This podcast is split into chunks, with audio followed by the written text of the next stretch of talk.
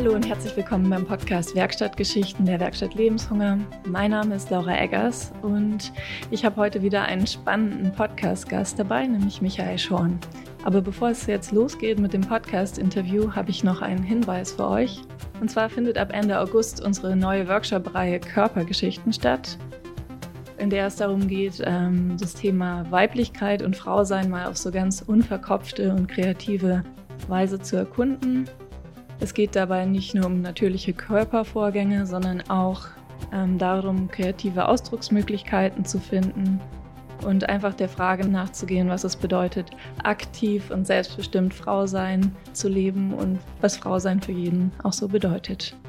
Alle Infos und auch die Anmeldeinformationen findet ihr auf der Website äh, werkstattlebenshunger.de und dann Prävention und Körpergeschichten. Und ich freue mich auf jeden Fall, wenn ihr mit dabei seid, weil ich leite den ersten Workshop, der dann Ende August stattfinden wird. Ja, und jetzt zum Thema Podcast. Ich habe heute Michael Schorn dabei.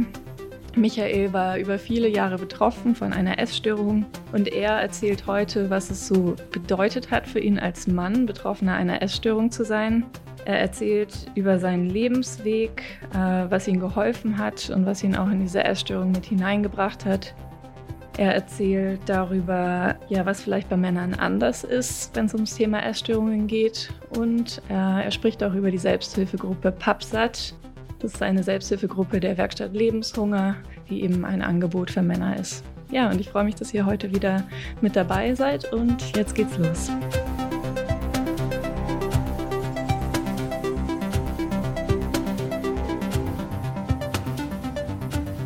Ja, hallo Michael, herzlich willkommen im Podcast der Werkstatt Lebenshunger. Ähm, für alle, die dich jetzt noch nicht kennen, stell dich doch bitte einmal vor, wer du bist und vielleicht auch, was du mit der Werkstatt Lebenshunger zu tun hast. Ja, hallo, ich bin äh, Michael, äh, jetzt 52 Jahre alt und äh, habe vor ja, knapp 30 Jahren eine Essstörung bekommen und äh, bin dann durch verschiedene Einrichtungen äh, getigert, hab dann, äh, bin dann jetzt endlich bei der, bei der Suchtkrankenhilfe, bei der Suchthilfe in, in Neuss gelandet und habe da unter anderem dann die Steffi kennengelernt und äh, so ist dann da eigentlich über, über all die Jahre ist da so eine Verbindung entstanden, wo wir so ein paar Projekte zusammen gemacht haben. Unter anderem haben wir dafür für ähm, Klang meines Körpers den, äh, den Kerkerkopf äh, visualisiert. Ähm, wir haben dann eine Selbsthilfegruppe für, für essgestörte Männer gegründet und jetzt im Januar haben wir zusammen mit, mit äh, ZDF 37 Grad die Reportage Nur Haut und Knochen gemacht wo wir eigentlich dann versuchen, so auf die ganzen Thematiken aufmerksam zu machen. Mhm, okay. Jetzt hast du gesagt, vor 30 Jahren äh, warst du von einer Essstörung betroffen. Kannst du vielleicht auch ein bisschen was so von deiner Reise oder deinem Weg als Betroffener erzählen? Ja gut, also ich sag mal, als, äh, als, es, als es vor 30 Jahren losging, da war das ein, A, sowieso ein Tabuthema und B war es einfach für äh, essgestörte Männer oder, oder jugendliche junge Männer gab es eigentlich gar nicht. Also das war das Thema, war, wenn überhaupt, betraf es Mädels und, und junge Frauen. Und die haben dann äh, halt, da ging es halt auch im, im, ersten Schritt oft über, über, über die Schönheit und über die Körperwahrnehmung äh, und so weiter. Und als, als mich das dann äh, quasi, ich kann es nicht nennen, warum, aber über Nacht ereilt hat, nennen wir es jetzt mal so, gab es niemanden, der, der, äh, der mir da in irgendeiner Form helfen konnte. Mhm. Wahnsinn, okay. Und was, was hast du dann gemacht oder wie bist du damit umgegangen? Ja, wie, wie geht man damit um? Ne? Also es ist ein Thema, was, was äh, eigentlich schwer zu greifen ist, weil, weil Essen ist ja eigentlich eine völlig natürliche Sache. Und ich habe es erst mal zehn Jahre im Verborgenen gemacht. Ne? Mhm. Habe vor, mich, hab vor mich hingelitten, habe vor mich hingehungert habe mich in den Marathonsport gefürchtet, weil da, da fiel man halt auch nicht auf. Ne? Da war man halt dünn. Und äh, das war dann halt ein einsamer Kampf, bis ich dann irgendwann an einen Punkt kam, wo ich, wo ich äh, wirklich nicht mehr konnte. Und dann bin ich losgezogen und habe äh, versucht, mir Hilfe zu holen, was in den, in den äh, ja, sag ich mal, Ende 1990er Jahren, 2000er Jahren fast unmöglich war, weil, weil das, das Thema war gar nicht, gar nicht existent. Ne? Und das war dann äh, so mit ein, zwei Fehlversuchen bin ich dann jetzt endlich äh, ja, bei der Caritas in Neuss gelandet. Mhm, okay. Und da hast du dann Hilfe gefunden? Vielleicht auch andere Männer getroffen oder warst du damals Ne, der gar einzige nicht. Mann? Okay. gar nicht. Ich war Mhm. der Einzige. Ich hatte nur Einzel Einzeltherapie, hatte Mhm. da damals 'ne junge Therapeutin, äh, die war, glaube ich, frisch von der frisch von der Uni oder hatte grade frisch zu Ende studiert und das war 'ne, äh ja, die die war eine totale Idealistin und 'ne totale Visionärin und die hat dann gesagt: „So, wir wir machen das jetzt einfach“, ne? Mhm. Äh, ich habe in der ganzen Zeit habe ich in meinem, äh, Job immer weitergearbeitet. Ich bin also nie ausgefallen und wir haben uns dann wirklich abends getroffen und, äh, die war Gold wert. Also, die war wirklich Gold wert und da bin ich heute noch super dankbar, dass wir 2 da damals, äh, uns uns treffen konnten und, äh, die hat mich dann, äh die hat dann meine Schale und mein mein Bild, was ich nach außen dokumentiert habe, hat sie halt nach und nach knacken können und ist dann an mich rangekommen. Das war wirklich äh, das war 'n Segen. Mhm. Ja, total schön. Außer dieser Therapeutin, gab's da noch irgendwas, was dir geholfen hat oder was dich so auf den Weg Richtung Gesundheit gebracht hat? Ähm, also, ich habe so so so 'n paar Eckpunkte. Zum Mhm. einen war es, äh äh, ich hatte 'n äh, ich hatte ganz lange 'n Hund, der mich immer wieder unterstützt hat. Klingt jetzt banal, aber der der hat mir der hat mir immer wieder den den äh, den Sinn des Lebens gezeigt. Ich bin mit ihm spazieren gegangen und wenn's richtig schlecht lief, habe ich immer gedacht: „Na ja, ihn kannst du ja auch nicht alleine lassen, ne? Also, du musst ja irgendwas äh, irgendwas äh, du musst ja auch bist ja auch für ihn da.“ Dann habe ich, ähm, wie gesagt, die Einzelgespräche geführt und habe dann, s sage ich mal, mich mich so 'n bisschen in vielen in oder in einigen Lebensbereichen entpflichtet, wo ich dann äh, ich bin sehr behütet aufgewachsen, äh, kleines Dorf am Niederrhein und, äh, erzkatholisch und der ganze Quatsch. Mein Vater honore Person und, äh, ich war halt oft nur der Sohn von und dieser Druck, den habe ich dann irgendwann von mir genommen, indem ich auch weggezogen bin und, äh, so ging dann nach und nach die Gesundung los. Mhm, okay. Jetzt hast du schon diesen Druck angesprochen, dem du so ausgesetzt warst. Ähm, was waren denn die Gründe dafür, äh, dass du 'ne Essstörung entwickelt hast, so aus der heutigen Perspektive? Also, ich bin ja ich vertrete ja immer noch die die Theorie, dass 'ne Essstörung, äh, 'n Symptom ist, Mhm. um, äh, einfach wenn ich mich den ganzen Tag mit dem Nichtessen beschäftige oder mit der Bulimie oder mit Ähnlichem, dann habe ich keine äh, dann habe ich halt keine Möglichkeit und keine Zeit, mich über über den über die wahren Probleme, äh, nachzudenken. Und, äh, ich bin halt, wie ich äh, vor 2 Sätzen sagte, sehr behütet groß geworden und es lastete ein sehr sehr großer Druck auf mir. Alles das, was meine Eltern nicht erreicht haben, Mhm. das wurde alles auf mich projiziert. Und, äh, dann, äh und, äh, meine meine Groß wir haben 'n Drei-Generationen-Haus gewohnt. Meine Großeltern waren, Kriegsgeneration, meine Eltern sind vier 1940er Baujahr. Äh, die haben also auch viele Jahre in den Krie Kriegsjahren und in den Nachkriegsjahren Hunger gelitten, darben müssen und für die hat Essen immer 'ne große Rolle gespielt. Und, äh, damit habe ich die vielleicht auch ich will jetzt mal sagen, nicht nicht ärgern wollen, aber das war was, äh, mit dem mit dem Essen und mit dem Nichtessen, äh, habe ich zum einen die Kontrolle über in meinen Augen die Kontrolle über das Leben, äh, gehabt oder über meinen Alltag, was ma ich vorher immer gedacht habe, was man mir, weil man mich durchs Leben schubsen wollte, genommen hat. Und, äh, ich, äh, habe halt, äh, so diese diese Wichtigkeit und diesen Druck des Essens, den meine Eltern immer aufgebaut haben, weil die jetzt auf einmal nach dem Krieg oder, ne, in den äh, konnten die sich was leisten und damit bin ich ihnen natürlich dann auch in die Parade gefahren, ne? Mhm, okay, verstehe, ja.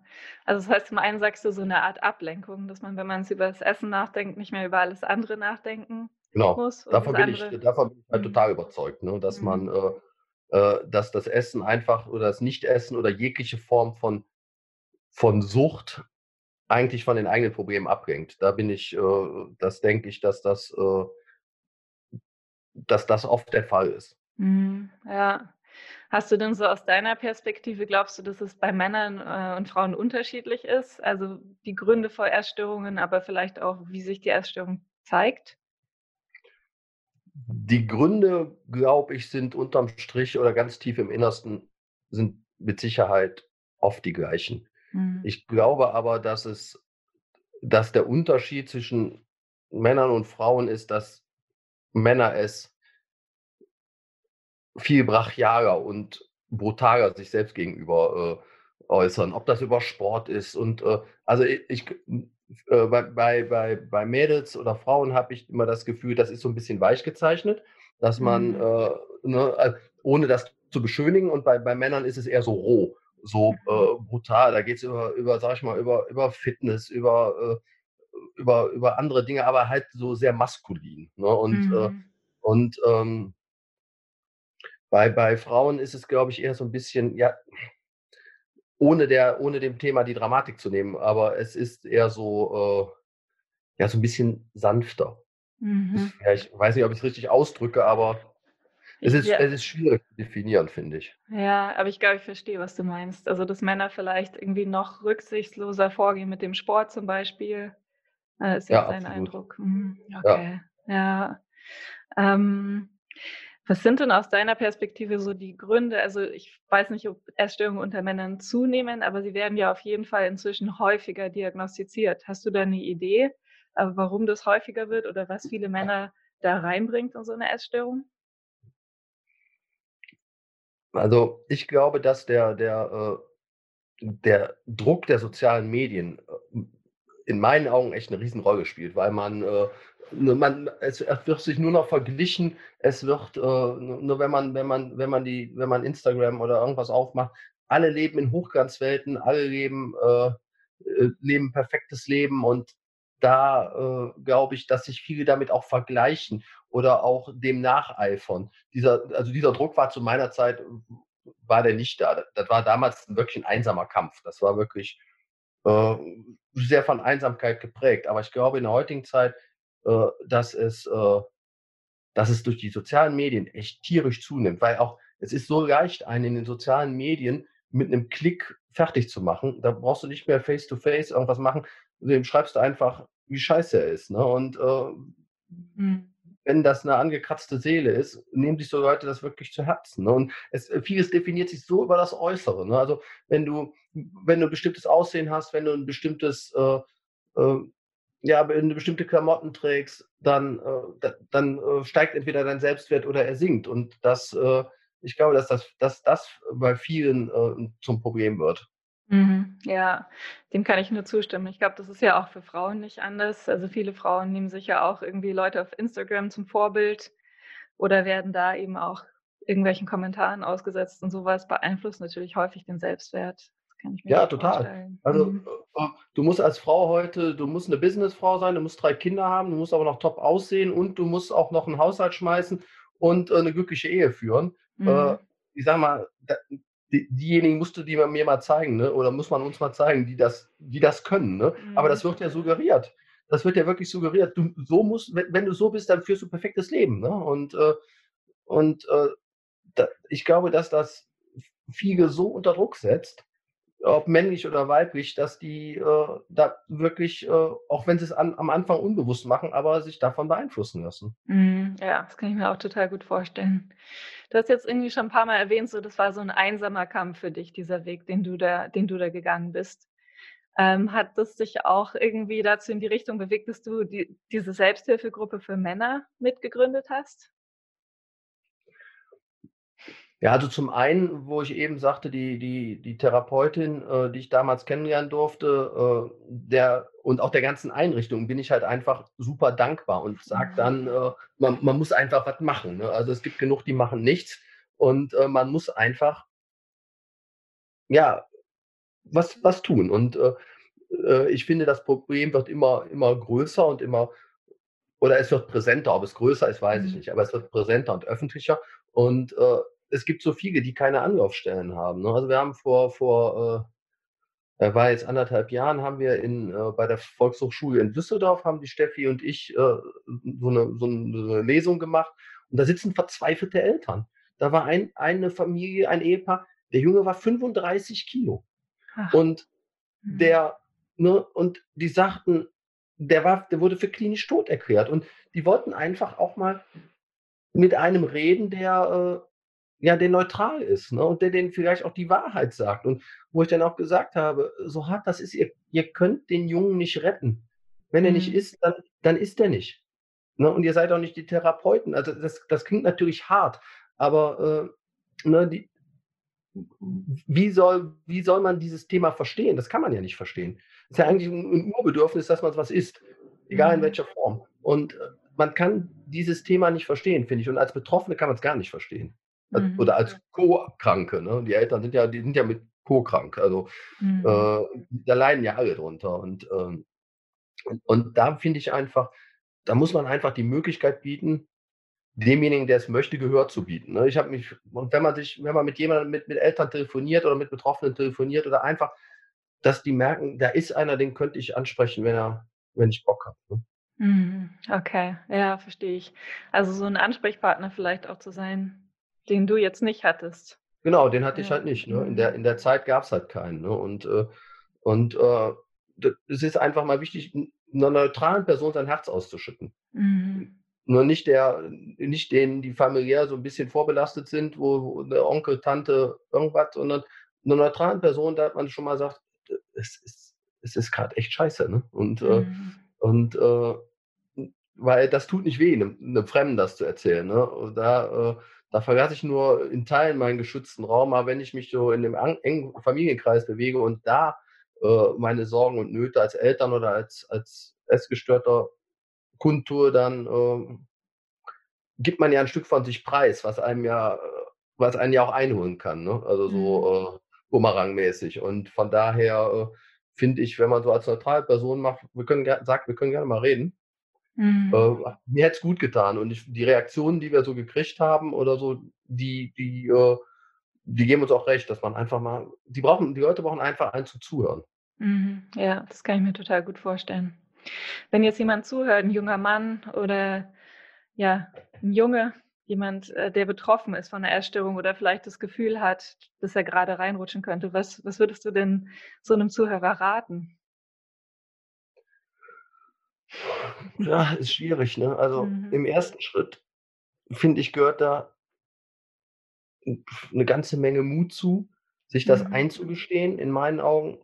Und ich würde einem, ich würde immer sagen, such dir einen, mit dem du mal reden kannst. Ne? Mhm. So reden Mädels natürlich auch, denke ich mal, etwas privater und intimer und Jungs sind immer so, das ist immer so, so kumpelmäßig. Also so immer so den, den, den besten Freund, dem man, dem man sein Herz ausschüttet und der einen dann nicht gerade irgendwie belächelt, der ist oft schwer zu finden, finde mhm. ich. Und äh, ne, aber ich finde, reden, reden hilft immer. Und wenn es der kleinste Satz ist oder die kleinste Andeutung ist oder man sagt einfach, ja, heute geht's mir echt scheiße. Ne? Und da äh, man nur nicht alleine sein, weil wenn man alleine ist, dann zerdenkt man den ganzen Quatsch in meinen Augen und dann äh, zieht man, das ist, ja auch rein subjektiv, wenn man alleine ist. Und es zieht einen einfach immer nur tiefer runter. Also so habe ich es damals erlebt.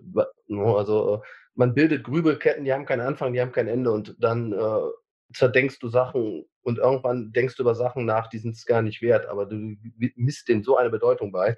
Mhm. Es ist, äh, also ich finde immer, nicht allein bleiben damit, egal in welcher Form. Mhm, okay, also raus aus seinem eigenen Kopf sozusagen und Hilfe suchen. Genau, mhm. also ich habe geschrieben. Ne? Ich habe geschrieben, mhm. geschrieben, geschrieben. Dann, dann ist es einfach aus dem Kopf raus. Dann ist es mhm. zwar noch nirgendwo anders, aber der Kopf ist nicht mehr so voll. Mhm. Und äh, so ist dann halt damals auch dieser Kerkerkopf entstanden, den wir da äh, gemacht haben. Weil äh, das waren einfach, ich habe halt einfach das Gefühl gehabt, du läufst so voll mit deinen Gedanken. Und dann kannst du gar keinen klaren Gedanken mehr fassen, in meinen Augen. Und dann musst du, äh, und dann kannst du eigentlich nur falsch abbiegen. Mhm. Ja, das kann ich mir vorstellen. Ja. Und es gibt ja auch noch für die Leute, die jetzt irgendwie so Anschluss suchen, gibt es ja auch noch diese die Selbsthilfegruppe PubSat, heißt die richtig, genau. die du mitgegründet hast. Also wir haben das äh, irgendwann gesagt, ja, wir, wir, müssen einfach was auf den Weg bringen ich hatte dann so ein, zwei von den, von den Jungs, die das mitgegründet haben. Ähm, mit denen hatte ich mich im Vorfeld auch schon mal getroffen und dann äh, haben wir uns dann in den Räumen von der Werkstatt Lebenshunger haben wir uns getroffen und haben dann überlegt halt, wie, äh, was machen wir, wie, wie gehen wir es an. Ne? Und dann äh, ging es halt auch um die Namensfindung. Und äh, ich habe dann auch, ich habe dann auch immer gesagt, ich meine, Leute mit Essstörung, die haben ja, die weinen ja nicht den ganzen Tag die sind ja, äh, die sind ja auch fröhlich. Ne? Und, und wenn man dann in, in, in diesen äh, Foren guckt, wie diese Selbsthilfegruppen heißen, da kann man ja eigentlich nur noch kranker werden als gesunder, weil die heißen dann, äh, also sind ja völlig bescheuerte Namen, ohne das abzuwerten, aber völlig bescheuerte Namen. Und dann haben wir halt so ein bisschen, bisschen Brainstorming gemacht und irgendwann habe ich gesagt, weißt du was, wir nennen das Ding Papsat, weil äh, der Name ist irgendwie cool der, und der bleibt hängen. Ne? Und äh, der ist auch, äh, trotz der Schwere des Themas, ist er positiv behaftet. Ne? Also ne, Papsat, da geht es A um Essen und B, ich habe einfach das Thema Papsat, ich habe keinen Bock mehr darauf. Ne? Und, mhm. ja, und dann haben wir es halt ähm, relativ klein haben wir es äh, gestartet. Die ersten Male war ich auch immer dabei, nur unterm Strich, äh, oft habe ich da nichts verloren, weil äh, das soll ja der Raum für die sein, die es, die es mehr brauchen, als ich es gebraucht habe und mhm. nicht mehr brauche. Und von daher, äh, aber ich glaube, das ist auf einem guten Weg. Die sind, äh, die sind äh, jetzt, glaube ich, schon eine ganz große Gruppe. Der Markus, der in der ZDF-Doku äh, 37 Grad war, der ist auch dabei. Und äh, Teile von der Reportage haben wir ja auch äh, in den Räumen in Düsseldorf gedreht. Und ja, die haben halt jetzt einen gestützten Raum, wo sie sich einfach austauschen können, wo einfach dann betroffene Jungs, Schrägstrich Männer sitzen und sagen, was sie, was sie belastet und was sie beschäftigt, ne? ohne dass man da Sorge haben muss. Viele stehen ja, oder die meisten stehen im Leben, haben einen Job, äh, sind Familienväter. Äh, da gehen viele auch nicht mit hausieren mit dem Thema, ne? weil es auch mhm. eigentlich immer einem noch als Schwäche so ein bisschen äh, angedichtet wird. Mhm, ja. Ja, und soweit ich weiß, ist so eine Selbsthilfegruppe für Männer mit Essstörungen in Deutschland ja auch ganz selten. Ich weiß jetzt nicht, wie viele es gibt, aber ich glaube ein, zwei oder drei, also ganz wenige. Also ja, ich glaube auch, es gibt super mhm. wenig. Und mhm. äh, deshalb haben wir einfach, müssen wir es einfach machen. Ne? Mhm, total schön, ja. Und was du, ich glaube, in unserem Vorgespräch ja auch gesagt hast, was ich irgendwie total schön fand, dass du so gesagt hast, ja, auch wenn man eine Essstörung hat, kann man ja trotzdem auch noch ganz viel Spaß im Leben haben. So, also das ja. ist ja auch noch, es gibt ja auch noch was Positives, auch wenn man an so einer äh, Erkrankung erkrankt ist, sozusagen. Ja, finde ich mhm. auch, weil das Bild, was dann so dargestellt wird, oder die Medien, die, die, die, die Bilder, die die Medien kreieren, das sind ja immer, sag ich mal, abgemagerte, mutlose, traurige Menschen, die dann irgendwo rumsitzen und mal das Leben, das Leben ist ja auch für einen Essgestörten schön. Mhm. Der hat natürlich Höhen und Tiefen und äh, der hat vielleicht eine, eine, größere Schwere und eine größere Dramatik äh, in, in, anderen, bei, bei, diesen Themen, wo, wo andere aber wieder das Problem an anderer Stelle haben. Aber äh, das sind ja auch, das sind ja keine unglücklichen Menschen. Mhm. Das sind, äh, die sind ja, die haben ja genauso Spaß am Leben. Ne? Und ich finde, das sollte man nie vergessen. Man sollte die jetzt nicht so in eine Schublade stecken und sagen, naja, ne, der sitzt den mhm. ganzen Tag zu Hause und weint. Das macht kein Mensch. Mhm, das stimmt. Wobei man hier jetzt natürlich auch nochmal vorsichtig sein muss, finde ich, weil es gibt natürlich auch also Essstörungen, die lebensbedrohlich werden und das ist dann natürlich eine ganz andere Kategorie. Ja, klar, also die, die, die, die, die Auswüchse und die Formen, die daraus entstehen können, wenn es dann wirklich äh, ans Lebensbedrohliche geht. Man sollte das nicht, nicht äh, jetzt romantisieren oder sagen oder so ein bisschen weichzeichnen. Äh, das ist schon, äh, wie viele bezahlen das mit ihrem Leben. Ne? Oder mit, mhm. mit ganz mit Folgeschäden ne? von, von, von Knochen über Zähne, über äh, wo, wo, die wirklich ein Leben lang leiden. Also das, äh, das ist ja, äh, das ist ja, kann ja zu einer lebensbedrohlichen Krankheit sich äh, entwickeln. Ne? Und das sollte man, das sollte man nie unterschätzen. Ne? Also, und je länger man es alleine macht und je länger man meint, man würde es in den Griff kriegen und desto, desto gefährlicher wird es für denjenigen. Mhm, okay. Also, also weil man auch die Körperwahrnehmung verliert. Ne? Also mhm. man, äh, ich habe immer, ich bringe immer den Vergleich, äh, die Leute, die auf die Sonnenbank gehen, sind immer zu blass, die Bodybuilder sind immer zu dünn und die Essgestörten sind immer zu dick. Mhm. Ja. Ne? Also es ist so. Man isst einen Tag äh, ein bisschen mehr, dann denkt man, man würde explodieren. Ne? Die Körperwahrnehmung ist völlig verzerrt in der Beziehung. Mhm, Deshalb geht die Frage immer nach unten in meinen Augen. Ja, und deswegen ist es auch so wichtig, dann eben mit anderen Leuten sozusagen zu sprechen und da sich nochmal so einen Realitätscheck auch zu holen, sozusagen. Mhm. Genau, also ich habe mal so eine, so eine Kreide, so eine Kreidefigur von mir aufgemalt, wie so wie an so einem Tatort. Äh, da hätte ich drin tanzen können. So, so falsch habe ich mich wahrgenommen. Mhm. Also das war so, äh, da war so ein zerbrochenes Männchen, äh, hat eine Figur gemalt, wo ich fünfmal reingepasst hätte. Ach, Wahnsinn. Okay. Ja, ja. Mhm. Gibt es denn jetzt noch irgendwas, was du zu dem Thema gerne loswerden möchtest oder irgendeinen Hinweis, irgendeinen Tipp, irgendwas? also was, was ich eben, was ich eben schon mal sagte, ist, mhm. also es, niemand sucht es sich aus. Mhm. Äh, man, man, man, man kriegt das jetzt im, im übertriebenen Sinne auf den Leib geschmissen. Keiner sollte sich, sollte sich der Schwäche, ist, ist keine Schwäche, keiner sollte sich des Themas schämen und man sollte niemals damit alleine bleiben. Also in meinen Augen ist ganz wichtig, niemals diesen einsamen Kampf führen, den ich geführt habe, weil der führt dich nur an den Abgrund. Und mhm.